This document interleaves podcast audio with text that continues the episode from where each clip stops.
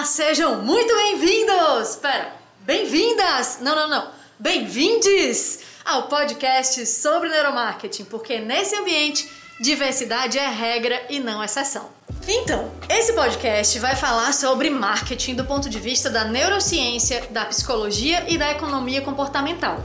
Por quê? Porque a gente mudou. O mundo mudou, a sociedade mudou e existe muito mais conhecimento disponível para conversar com as pessoas. Eu vou te dar quatro motivos, tá?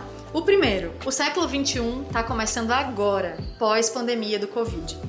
O segundo motivo, o marketing foi dominado por inteligências artificiais, por algoritmos e existe uma nova forma de fazer comunicação nesse contexto. Terceiro motivo, o mercado, sabe aquele onde a gente troca dinheiro por serviço, serviço por dinheiro? Então, ele é feito por pessoas e a gente precisa se conectar com elas. E o quarto motivo é que a comunicação se comoditizou e a gente está cada vez mais igual. E não é para isso que a gente veio se comunicar, não é mesmo? Nesse contexto, sejam bem-vindos ao século 21.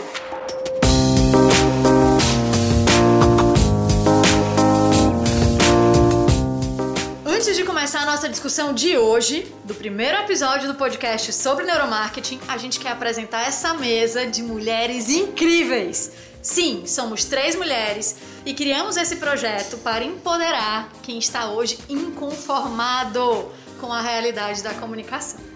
Decidimos criar um espaço de transformação social e de construção de um mercado mais humano e mais eficaz.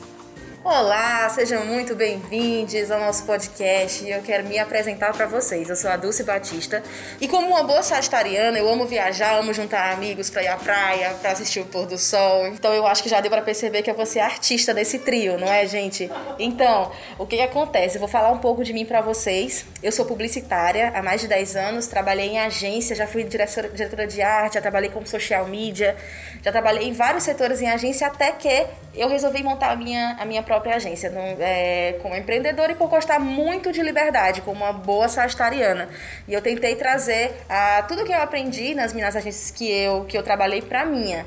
Mas o que, que acontece? Nenhuma das agências que eu trabalhei me deu o sentido funcional da, das artes ou das campanhas. Eles me entregaram muita beleza, me entregaram muita técnica, mas o sentido funcional de mexer com, o, com a cabeça do consumidor, de mexer de fato com o poder de decisão de compra, eu não conseguia fazer sem estudar o neuromarketing. E é isso que a gente propõe para vocês que estão ouvindo esse podcast, é tentar trazer para o lado funcional para sair dessa beleza, porque a gente sabe que beleza é questão cultural, e trazer para esse lado funcional que é o que de fato vende, o que de fato vai fazer com que a sua marca ou a marca do seu cliente se transformar numa na cabeça do consumidor e, e via a memória enquanto ele menos esperar. Massa, Dulce! Gente, a gente montou essa mesa aqui especialmente porque, de um lado, Dulce representa a agência e eu represento o cliente, porque eu venho de 13 anos em empresas, grandes empresas nacionais ou em empresas multinacionais, gerindo marcas.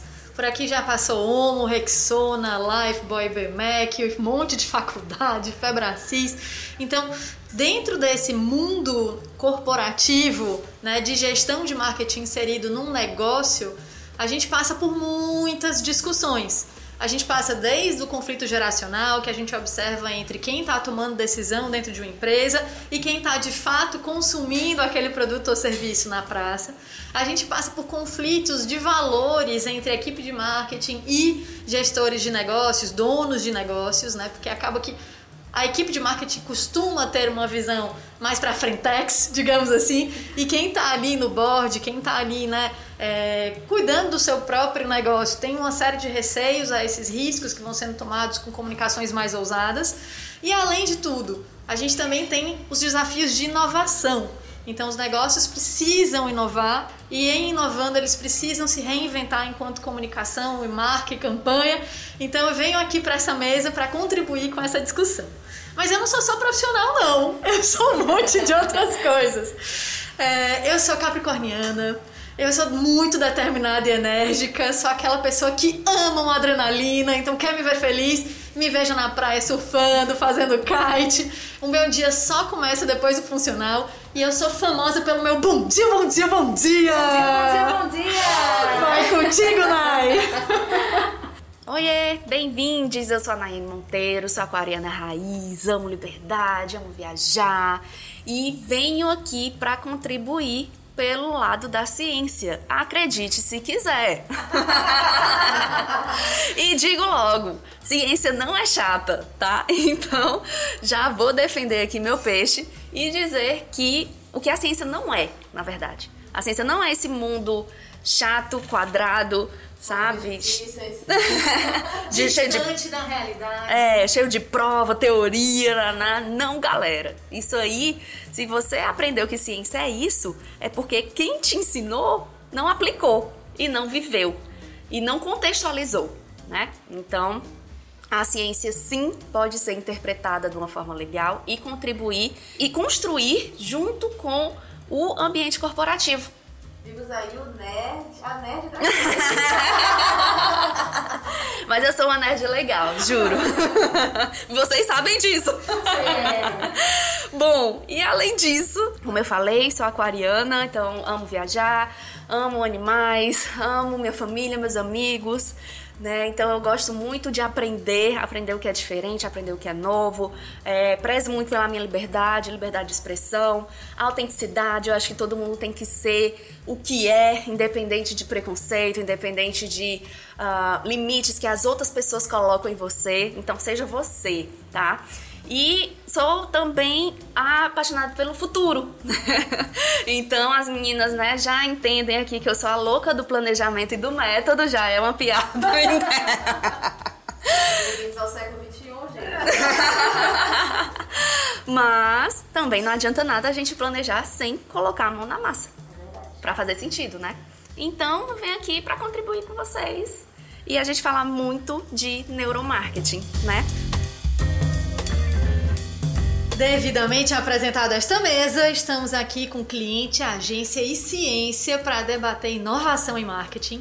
E cara, o que nos uniu nesse projeto foi, sabe quando você tá imergindo em um negócio que você se apaixona e quando você vê, você tá falando sobre isso na praia com a amiga da sua amiga, você tá falando sobre isso na, depois da aula com a sua coordenadora, você tá falando sobre isso na mesa de bar no happy hour com os maridos.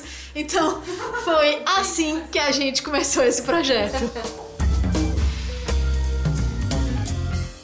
E é desse lugar que a gente começa a nossa discussão de hoje. Galera, o que é neuromarketing? Galera, bem dizendo que a cocada é feita de coco, o que é o neuromarketing? É a neurociência aplicada ao marketing. Oh! é isso aí, gente. Quando a gente pensa em neurociência, a gente pensa logo em eletroencefalograma, em neurônio, em sinapse, em ressonância magnética funcional, em Grey's Anatomy, né? Isso. Mas não é nada disso que a gente precisa se focar nesse momento. Por quê? O que a gente precisa de verdade é imergir nesses estudos para entender como é que as pessoas funcionam. Então, no fim do dia, né, eu sou administradora, estudei lá atrás na faculdade que o ser humano é racional. Que ele toma decisão comparando preço, uhum. que ele compara atributo. Faz que... planilha de tudo. Exatamente. Aquele tal homo econômicos, ele não existe. Essa é a verdade. Que quando a gente vai para a neurociência entender um pouco mais do corpo humano, o que a gente percebe é, ponto um, é tanto estímulo ao nosso redor que o nosso cérebro não tem nem condição física mesmo, galera, física, biológica, não tem nem condição de processar tudo que está acontecendo. E segundo, que a maior parte das nossas decisões são tomadas de forma emocional. E emocionalmente, o como a gente se conecta é completamente diferente. Não é através de receitas, não é através de preço, não é através de atributos, não é através de funções de produto. E o que é que a gente entende que gera essa conexão? Galera, é sentimento. Então, por isso que a gente tem que trabalhar essa questão da humanização das marcas, das relações, e sim, é tudo sobre pessoas. Massa! Então, se não é pra gente se assustar com a neurociência, porque ela não é esse bicho de sete cabeças, o que a gente tem que tirar dela? Tem que puxar o como o ser humano de fato funciona.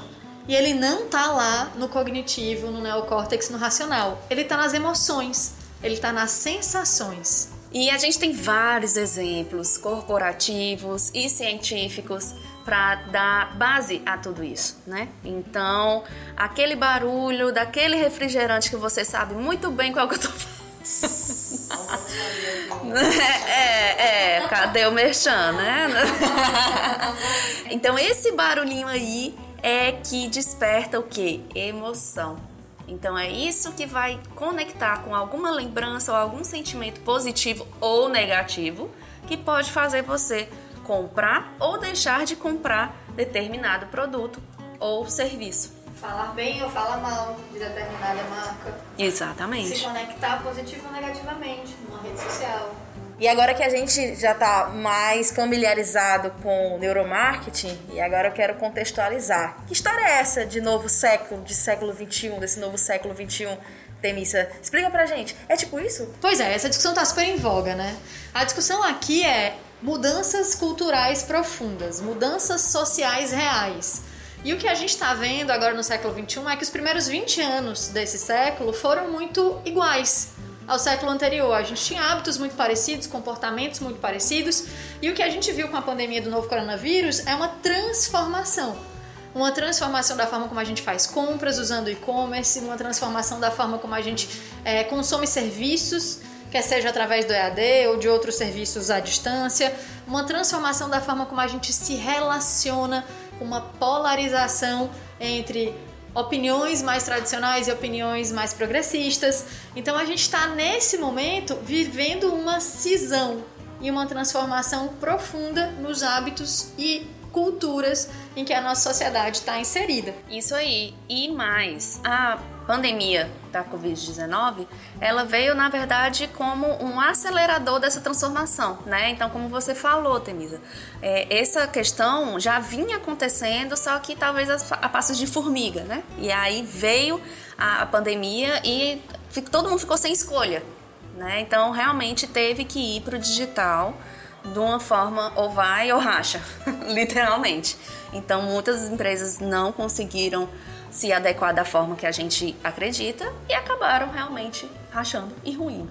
E é interessante perceber, meninas, que a humanidade passou por uma transformação parecida lá atrás, em 1920, 1930, quando a gente teve uma grande cisão cultural gerada pela Primeira Guerra Mundial e gerada pela gripe espanhola. Então a gente percebe que as mudanças né, que vão traçar como vai ser aquele século, como aquelas pessoas vão se comportar, o que é que elas vão criar, não são necessariamente geradas naquela transição dos anos 2000, naquela transição dos... O bug do milênio. Exatamente. elas, são, elas são geradas quando a gente tem uma grande ruptura cultural, que é o que a gente está vivendo agora. E a grande questão é como os mercados, as empresas e as pessoas se conectam e estão presentes nesse momento de transformação digital. E daí vem a necessidade da gente entender mais sobre como esse ser humano funciona, sobre como ele decide, como ele de fato interage com o mundo. Logo, tudo sobre pessoas. Tudo sobre pessoas. Então, inclusive, a gente está cada vez mais uma o marketing mais humanizado, de pessoa para pessoa, ninguém faz mais CNPJ, CNPJ, agora é CPF com CPF. Então, no digital, a gente está vendo várias marcas transformando é, páginas em algo mais emocional, em campanhas mais emocionais, para de fato é, despertar sentimentos nas pessoas que estão é, absorvendo aquilo. E isso já é uma grande mudança, né? uma, grande, uma grande virada de chave para o digital. E o interessante é que a gente consegue perceber essa volta do pêndulo. E aí esse pêndulo ele tá voltando na, na mão inversa, trazendo essa conexão entre pessoas. Né? Então é, a gente observa uma tendência indo muito, muito, muito, muito para um lado e agora a gente precisa voltar muito, muito, muito para o outro. Né? Nai, tu que veio essencialmente do marketing digital, Conta mais pra gente como é que o algoritmo e as inteligências artificiais impactaram na forma como nós, comunicadores, né, criamos campanha, fazemos ações de marketing e nos conectamos. Olha, a grande questão é que o meio digital, ele oferece a possibilidade de segmentação, certo? Então, como é que segmenta? É utilizando os dados. E aí é que a gente encontra os famigerados algoritmos, entre aspas, ditando as regras. Só que analisar somente por essa ótica acaba trazendo um aspecto muito apocalíptico. para a história, né? Para esse contexto. Mas já visto o documentário O Dilema das Redes. Sim. Importantíssimo, inclusive. É. E ele traz, justamente, né? O filme ele traz essa pegada realmente meio apocalíptica e até outras pessoas. Bem extremista também. É, outras pessoas comentaram muito nesse sentido e talvez até não gostaram ou não ah, se interessaram. Exatamente, né? Por ele trazer esse, ah, esse lado, né, mais extremista. Então, assim, uma vez que eu acredito que realmente o grande lance é o equilíbrio, então eu acho que o conhecimento é importante. A gente não precisa viver só em, no mundo da fantasia achando que existe almoço grátis, porque não existe, nunca existiu, tá? E a gente também não pode viver só nessa noia de que, ah, eu vou sair de todas as redes, ah, eu vou desligar todas as notificações e pronto, né? Então, assim, o mundo é o que é, é desse jeito. E aí cabe a nós utilizarmos os artifícios e, no caso, as ferramentas, e a gente entenda que esses meios digitais, seja por meio de algoritmos ou não, mas esses meios digitais, eles potencializam a comunicação. Então, a partir disso, é, você pode, uma vez que você potencializa alguma coisa, então você pode ter tanto pro positivo quanto pro negativo. Por quê? Porque as redes sociais são feitas por quem? Por quem? Por quem? Pessoas! Pessoas! Então pronto, galera, é isso, sabe? Eu acho que a gente não pode ter essa visão assim, tal, ah meu Deus, vou desligar.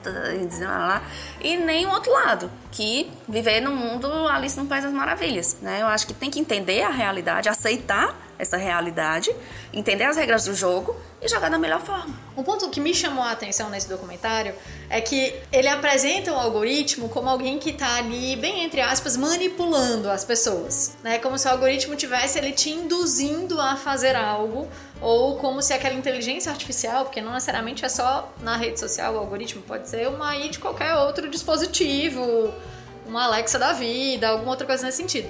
Mas como se esses algoritmos estivessem nos conduzindo e a gente não tivesse ali um papel central de decisor enquanto ser humano. E aí vem um ponto interessante para mim do ponto de vista de anunciante, que é o quê? Muitas vezes a gente dedica um tempo danado a entender como é que o algoritmo funciona, para entregar melhor um conteúdo orgânico ou para realizar uma campanha de mídia ultra segmentada, como a Nai colocou, e a partir dali vender, capturar aquele cara, fazer acontecer o teu negócio. Mas, gente, tem uma pessoa do outro lado. E aquela pessoa vai interpretar aquela mensagem. Não é só porque aquele algoritmo entregou a tua mensagem que tu vai conseguir o teu objetivo de negócio. Muito pelo contrário, se a tua mensagem não se conecta com ela, não fala os valores daquela pessoa, né? Não tá inserida na cultura e na linguagem daquela pessoa, ela não vai nem ser compreendida. Vai ser só mais uma, né? Vai rolar no feed. Exatamente. Então, a reflexão que esse documentário me traz, e eu, eu sou mais. Né, menos pro lado apocalíptica, digamos assim, na visão das redes, até porque eu sou profissional dessa área, né? O, o, a visão que esse documentário me traz é como a gente, enquanto comunicador, precisa tomar de volta a responsabilidade sobre a qualidade da mensagem. Porque a gente está só numa nova ferramenta. A gente está só numa nova tecnologia. Mas a conexão é humana. Vai de marca para pessoa e de pessoa para marca. E no fim do dia, o que é a marca? Um conjunto de pessoas. Então, a gente está conectando pessoas a pessoas. E o algoritmo, a inteligência artificial, são ferramentas que nos ajudam a fazer essa conexão de uma forma customizada, de uma forma conectada, né, de uma forma mais assertiva, onde a gente gasta muito menos dinheiro, né, tá muito mais barato anunciar, se comunicar com grandes públicos do que no passado já foi, quando a gente dependia de meios como televisão, né, ou mídia exterior. É, mas ainda é nossa a responsabilidade do que vai ser dito e do como aquilo vai ser recebido. E esse pensamento, galera, cá pra nós, né? Não é de hoje. Então, quando você fala marketing, né, começa muita gente já tem esse pré-conceito de que marketing, ah, então vocês vão manipular pessoas, né? E tem aquela coisa meio apocalíptica, marqueteiro, né? Aquela coisa e tal. Não, né? Então, assim, a partir do momento que você se pressupõe, que você se coloca como uma pessoa que vai gerar valor para outra, e o que, que é esse valor? Aí você né, vai depender de, de quem, de quem que está ali do outro lado, do propósito e como, é, o que, que você está ali no mundo e como você pode contribuir para as outras pessoas, para o meio ambiente, né? Então, o marketing, na minha concepção e o que eu acredito e o que eu procuro repassar, né, até mesmo ali na graduação, na pós, é exatamente isso, né? O marketing ele vem para uma relação além da relação de consumo, né? Vamos tirar essa questão e a gente vai para consumo, consumismo, aquela coisa, né? Um pouco mais doentia mesmo. Mas é uma relação de gerar valor. Então, a partir do momento que a gente consegue é, estabelecer uma relação de ganha-ganha, amiga, é só correr pro abraço. Eu adoro essa reflexão sobre o que é marketing. Porque, como eu já comentei, eu venho do mundo da administração, da economia. Então, nesse mundo, marketing é definido como estudo do mercado. E o que é o mercado no fim do dia? Gente, o mercado surgiu lá atrás, nos burgos, quando as primeiras cidades se formaram e as pessoas que tinham algo a oferecer iam até lá para oferecer o seu excedente de produção, para oferecer uma manufatura que eles tinham feito. E pessoas que precisavam daquilo iam lá para procurar soluções. Então, digamos que eu produzo tecido e a Dulce precisa fazer uma roupa nova. A gente vende soluções. Exato! Então, o mercado se formou para pessoas que precisam uma da outra se encontrarem. E ali resolverem suas questões, encontrarem solução para seus problemas. Então, o, se o mercado surgiu justamente desse encontro de pessoas que precisavam umas das outras para viverem melhor, o que é que a gente fez hoje em dia para ver o mercado de uma forma tão mais fria, manipuladora, distanciadora e principalmente do ponto de vista de cliente que recebe comunicação chata. Dia 22 de setembro, o McDonald's divulgou uma campanha nova falando, né, que existe fome de Mac. E como é que eles fizeram essa. Como é que eles chegaram até essa campanha, né? E a gente vai falar aqui do ponto de vista da pesquisa neurocientífica e como ela virou argumento de publicidade. É... Então, o, o fato interessante é o seguinte: o Mac contratou o Instituto do Forbrain, que é um instituto super reconhecido nessa área, que já faz pesquisas há vários anos, e o instituto ele apresentou para o mesmo público dois filmes de um minuto. O primeiro filme mostrava o sanduíche Big Mac com a marca do Mac. É, e o outro filme mostrava um sanduíche sem marca, com um sanduíche semelhante, porém sem marca. E essas pessoas que assistiram a, a, aos filmes, aos estímulos, elas foram medidas enquanto salivação e enquanto ondas né, cerebrais que indicam motivação. E o que, que o estudo percebeu? O estudo percebeu o quê? Quando estava apresentada a marca, o McDonald's, as pessoas salivavam mais e estavam mais motivadas a comer aquele sanduíche do que quando foi apresentado um sanduíche sem marca. E aí, galera, por que é que isso acontece? Por que é que quando apresentado a um sanduíche que você já conhece, a uma marca que já tem um ambiente e uma experiência consolidada, você está mais propenso a, cons a, a consumir, a decidir comer, do que quando apresentado a um produto sem uma marca e sem uma experiência associada. Porque é sentimento, né? então vai despertar ali emoções. Não tem como. Então é só a gente parar e pensar numa situação. Não precisa ser essa, ah, Nayane, mas eu não gosto de sanduíche XYZ.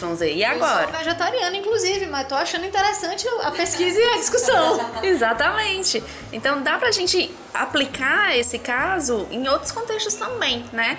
E Porém, independente do contexto, né? E aí essa discussão que a gente está fazendo exatamente nesse momento é, vai pro lado racional, tipo, ah, não, mas eu gosto de carne, não gosto de carne. Não é isso.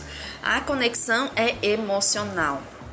E além disso, né, a pesquisa levou também para despertar os estímulos, né? Os estímulos, a questão do, do tato, da visão, das cores do McDonald's, que já tem a, um, uma certa história até o próprio produto, né, Dulce? Então ele já, você olha, você já reconhece. Não precisa nem ter a marca, mas você já reconhece. Então existe sim fome de Mac e acredito que essa pesquisa foi essencial para dar até um pontapé para o estudo de neuromarketing em outras, em outras áreas, em outras em outras vertentes? Bom, para mim é puramente emocional. Posso até citar aqui um caso real, meu mesmo, então, qual é a, a memória que eu tenho né, do, do McDonald's? é justamente ah, quando eu ia, quando eu era criança e tinha ali meus 13 anos mais ou menos, que eu comecei a sair sozinha com as minhas amigas para ir pro shopping. E aí meu pai me dava o dinheiro, que esse dinheiro ele era pro cinema e para comer um lanche no McDonald's. Então quando você tem aí uma, uma fome de Mac real, é, me remete efetivamente a essa lembrança específica. Então é, eu nem conecto tanto a questão de de filmes publicitários ou ações e tal. É realmente uma lembrança minha. Então eu não tenho, não tenho nem como passar isso para outras pessoas, né? E esse é o melhor exemplo, porque o que essa peça de comunicação, né, essa campanha nova do MEC está dizendo é que as pessoas não, não têm fome, elas têm fome de MEC. Ou seja, elas têm um vínculo com essa marca e com esse produto que transcende a necessidade física. E é exatamente esse caso que tu trouxe, né? Tu tem uma experiência com essa marca de carinho, de afeto, né? De, de, de bom humor, porque era o teu momento de lazer, quando início de adolescência, com as tuas amigas, né? Com teu pai te é, estimulando aquilo.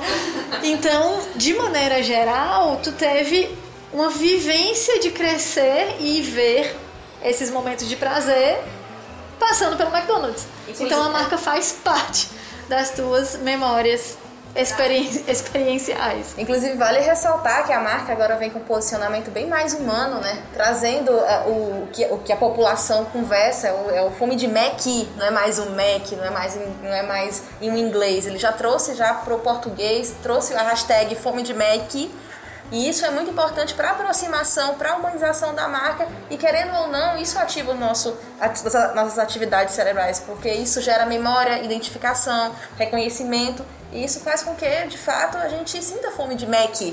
Não é, meninas? O que é que vocês acham da, dessa, dessa novo posicionamento da, da, da, marca do McDonald's? O que é que vocês, o que, o que, é que vocês sentem? Total. Para mim é um excelente exemplo do ciclo que o neuromarketing explica o processo de decisão, né? Que é a marca conseguir chamar a tua atenção, a marca conseguir despertar tuas emoções e assim conseguir formar uma memória.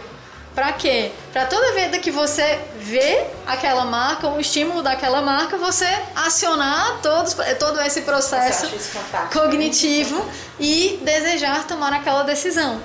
E o legal também é que uh, vai num processo individual, né? Então eu tenho essa memória. Não sei se outras pessoas têm, podem até ter, mas é, cada um tem a sua referência, tem a, a construção individual mesmo da marca, né? Então você pode ter uma conexão, inclusive de novo, pode ser boa, pode ser ruim, né? Então você tem ali um contexto, você tem uma vivência, você tem uma história, e por isso que é tão importante a gente ir a fundo, né? entender esse contexto para poder se conectar com praticamente cada indivíduo, né? Então, quando a gente fala né, na questão mesmo do marketing, é a, a, personalização ela vem assim de com força, né? Como a gente fala. É Inclusive, quando a gente lembra sobre essa personalização, essa humanização, é impossível a gente não lembrar da Coca-Cola.